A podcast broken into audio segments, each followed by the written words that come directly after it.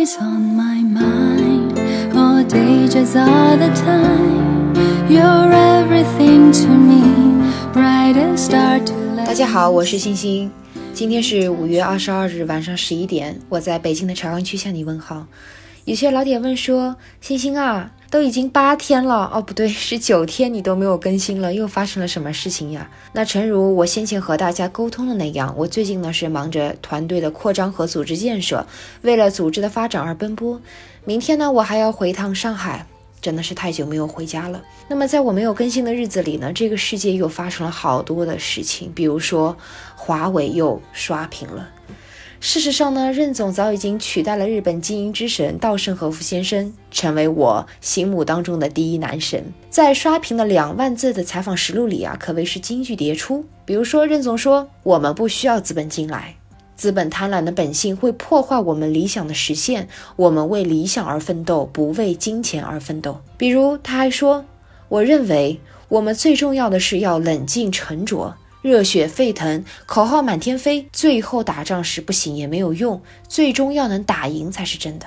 任正非四十四岁创业，时至今日过去了三十多年，在此期间，有曾经飞在风口上的雷军，也有各式各样的互联网金融、P2P 共享经济等等，一堆人在泡沫里游泳。但是华为在安静的角落里不偏不倚，稳扎稳打做好技术积累，一不小心各项技术专利成为了世界第一流。今天做企业，创始人及创始团队一定要有战略定力。那我截取了任总访谈实录里，我认为最为重要的部分，就是有关于技术积累和基础研究。从中你会看到一个事实，那就是那些写在我们初中教科书里的原理，正在被一个商业世界里的老人兢兢业业地兑现着。任总说，过去一段时间以来，美方质疑华为的公司治理、财务等各种各样的问题。说实话。政客怎么想的，我真的不知道。我觉得不能因为我们领先了美国就要挨打，因为五级技术并不是原子弹，而是造福人类社会的。五级的容量是四级的二十倍，是二级的一万倍，耗电每个比特相比四级下降了十倍，体积下降了三分之一，下降了百分之七十。五级的基站只有一点点大，二十公斤，就像装文件的手提箱那么大，不需要铁塔了。可以随意的装在杆子上，挂在墙上。我们还有耐腐蚀的材料，几十年不会腐蚀。可以把五 G 装在下水道里，这样的方便于欧洲来说是最适合的。欧洲有非常老的城区，不能像中国这样安装大的铁塔。当然了，这个中国大铁塔也不浪费，可以把五 G 的基站挂在上面。但是呢，不需要新建铁塔了，每个站点不需要吊车。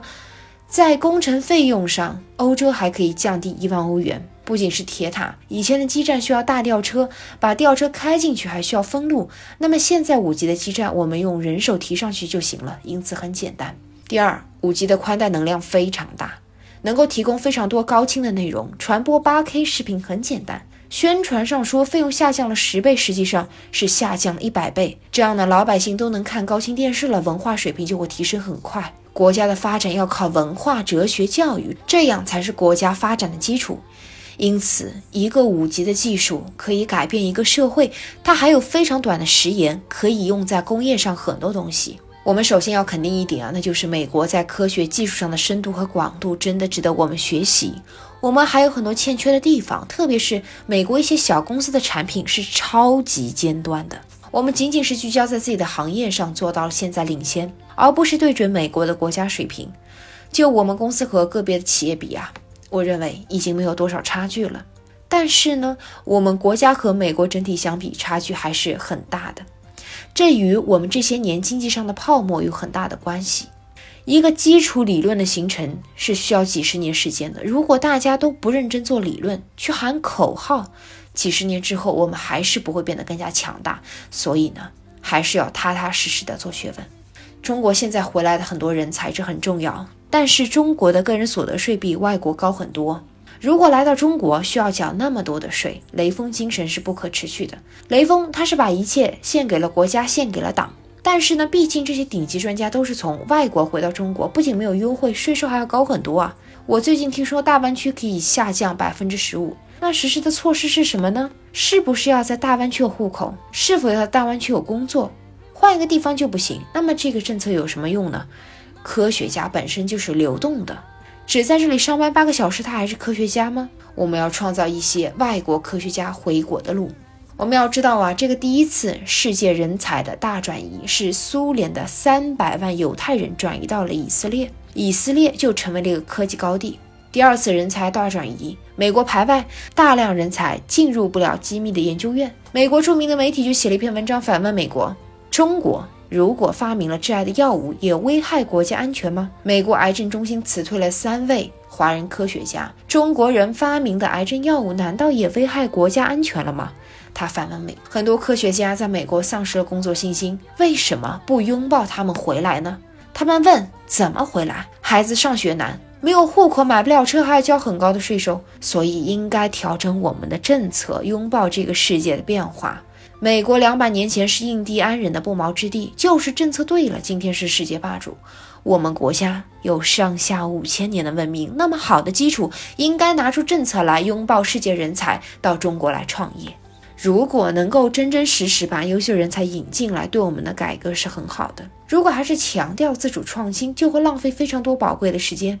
今天的华为在全世界有二十六个研发能力中心，在职的数学家有七百多人，物理学家有八百人，化学家有一百二十人。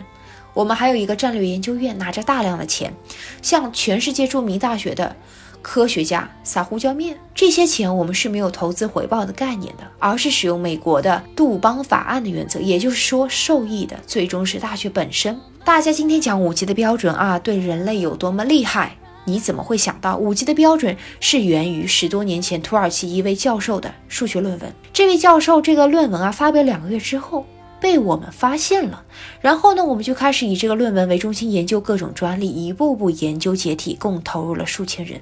十年的时间，我们把土耳其教授数学论文变成了技术和标准。我们五 G 的技术专利占世界百分之二十七左右，排世界第一位。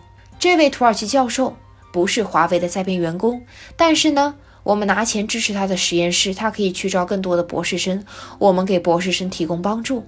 我们在日本支持一位大学教授，他的四个博士生全部来我们公司上班，上班地点就是他的办公室，而且呢，他又可以再招四个博士生，等于是八个博士帮他做研究，所有的论文都是属于他的，不属于华为。如果我们要用它的东西，是需要进行商业交易的，这个就是美国杜邦法案的原则。我们就是通过这样的喇叭口，延伸出更多的科学家。西方公司在人才的争夺上面，比我们看得更认为长远。发现你是人才，就去他们公司实习，有专门的人培养你。这个不是我们大学毕业找工作的概念。所以呢，我们扩大了与美国公司争夺人才的机会窗，但是我们的实力还不够，所以。对世界各国优秀的大学生，要从大二开始我们就发 offer。这些孩子超级聪明。我举一个例子：新西伯利亚大学连续六年拿到世界计算机竞赛的冠军和亚军，但是所有冠军、亚军都被谷歌用五倍、六倍的工资挖走了。从今年开始，我们要开出比谷歌更高的薪酬来挖他们。在俄罗斯的土地上创新，我们要和谷歌争夺人才。我们支持科学家的创新，对科学家不要求追求成功。失败也是成功，因为他们把人才培养出来了。那有的人问我说：“任总啊，你现在谈加强数学和基础学科的投入，那这个华为的投入在世界范围内属于什么样的水平呢？”我在这里举个例子啊，比如说以 P 三零手机的照相，它本身就是一个数学问题。现在的图像不是照出来的，是数学算出来的。因为人的眼睛啊，相当于有一亿个镜头，那么相机呢是一个镜头，我们手机通过一个镜头进来的感光点，用数学的方式分解成几千万个视觉镜头，然后重新还原出来。我们公司数学家的口号是，把手机做的比人类的眼睛还好。我还在公司讲话批评过，我觉得没有必要啊，但是他们顽固不化，没有办法。他们说手机照月亮可以照一千公里。啊，这可能是真的，因为他们是数学，比微弱的信号可能还原啊。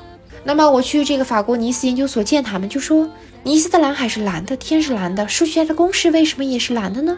原来呢，图像偏蓝色的基调，现在好像纠正过来了。手机之所以进步那么快，得益于我们的战略。如果电子工业还停留在买别人零部件的。水平来组装，这是不可能实现的。当然了，他们也有数学，只是呢，这个数学是别的公司做的，在零部件当中呢加钱卖给了他们。在这个方面，我们要应该领导世界，站在世界的最前面。那么，在整个几个小时的媒体群访当中呢，有记者就问任总说：“你觉得现在华为的状况只是偶发的个案呢，还是说未来中国的企业家是经常会碰到的一种常态？”任总给出了一个非常可爱的回答，让我钦佩不已。他说：“我从来没有研究过我们国家的具体社会问题，现在呢，也是让公共关系啊逼着对外拿我当盾牌，到处挡枪，我就上战场了。我是老了，打死了那就算了，不在乎了。”因此，我的主要精力是研究公司内部存在的问题和关注世界相关领域的技术，确定我们在战略上有哪些是错误的。我跟自己的家人关系的都处理的不好，跟儿女们的交往也很少，跟太太的交往更少了。他常说：“你就关心你公司，不关心家人。”如果我在关心这个社会，或者说我在关心其他企业，可能我家都没有了。所以呀，我对这个社会没有办法评价，我有没有精力去研究其他的问题。我想的每一个人在看望任总的访谈，内心涌动的情感都是不一样的。不过呢，于我而言，对于我这样的一个创业者而言最深刻的启发是什么呢？那就是我的内心更加的笃定和踏实了。就是不管这个资本市场如何波动不管经济周期如何起伏真的我们只要做一件事情那就是把脚下的路给踩实了那么下一步就会自然的盛开好的这就是今天的分享。每天知道一丢丢做个有趣的人。我们下期见。